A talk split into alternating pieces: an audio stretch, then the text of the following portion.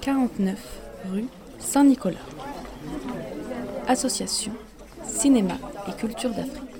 Je suis Myriam de Montard, donc je co-dirige l'association Cinéma et Culture d'Afrique. Alors l'association en fait au départ c'est euh, l'initiative de deux cinéphiles qui euh, se sont rendus au Bénin et en fait en allant au Bénin ils se sont rendus compte du décalage qu'il y avait entre euh, le regard qu'on a depuis l'Europe sur l'Afrique et les réalités africaines.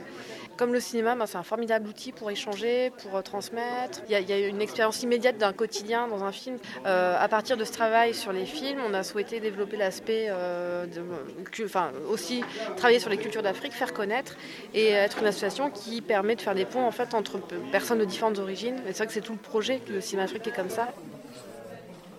La prochaine grande action qu'on va mener, c'est donc le Festival Cinéma d'Afrique, qui a lieu tous les deux ans.